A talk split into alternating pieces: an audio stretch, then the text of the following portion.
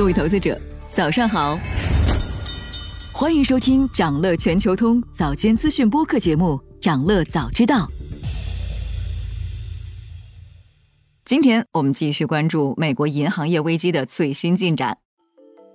如果没有最新的一则消息，在很多人眼中，三月份爆发的硅谷银行危机已经随着美国联邦存款保险公司的接管告一段落了。但是近日呢，硅谷银行的亚洲客户们突然发现自己的存款被清零了。就在今年的三月十号，美国联邦存款保险公司 FDIC 接管了硅谷银行，声称为他们的所有资金提供担保。于是呢，美国的储户们很快受到了保护。随后。硅谷银行的美国分支机构被第一公民银行收购，而且因为收购硅谷银行，第一公民银行今年一季度的净利润还戏剧性的环比增长了三十六倍。但是对硅谷银行开曼分行的客户来说，他们跟美国储户受到的待遇截然不同。资料显示，这个分行被排除在第一公民银行的收购交易之外，被 FDIC 接管。那硅谷银行说。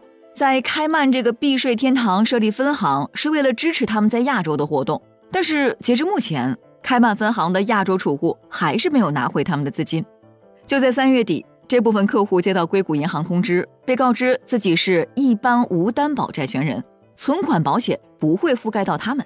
事实上，截至二零二二年年底，硅谷银行共有一百三十九亿美元的海外存款，这些存款都不受美国联邦存款。和州存款保险制度的保护。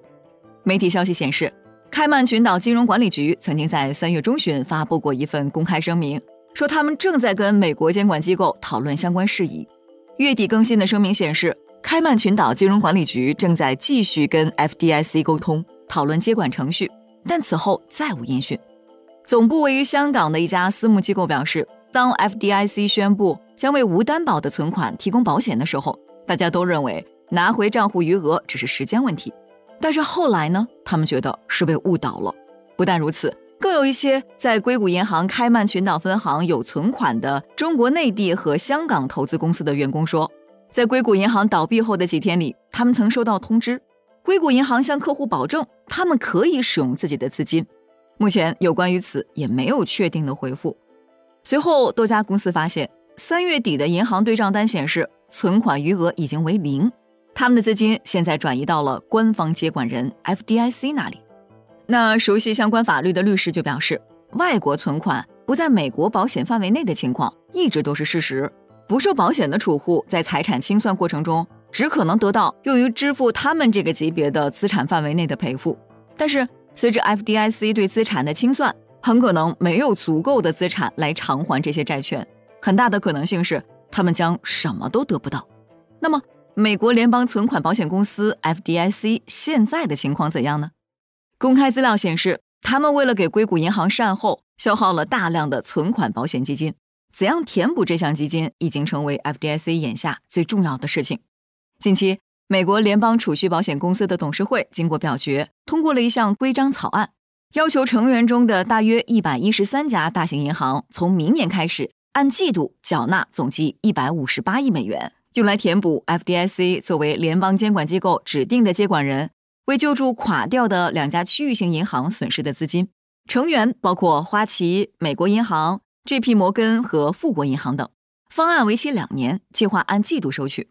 那根据每个金融机构的规模大小来确定具体金额，多的在二十六亿美金左右，少的在七八亿美金。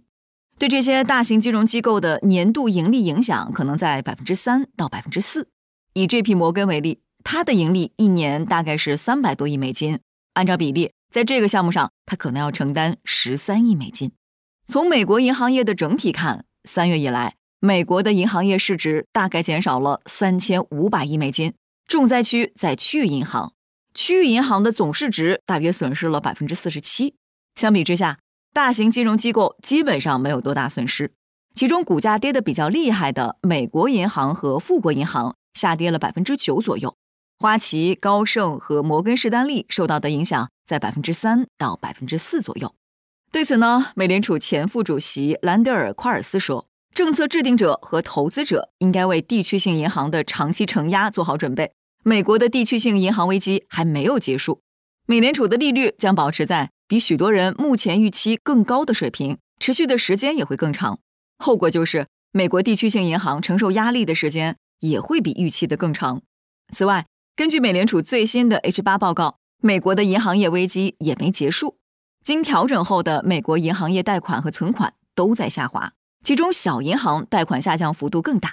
但是，白宫的经济顾问、前美联储副主席莱尔·布雷纳德还是企图平息人们对美国银行体系持续疲软的担忧。他说：“那些面临问题的银行只是孤立的个案，是他们自己没有管理好风险。我们有可以使用的金融工具，银行体系是健全的，整个系统是健全的。但是我不能对特定的机构做出预测。”想了解更多新鲜资讯，与牛人探讨投资干货。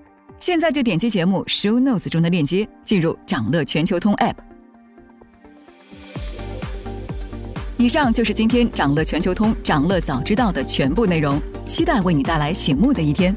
祝您在投资中有所斩获，我们明早再见。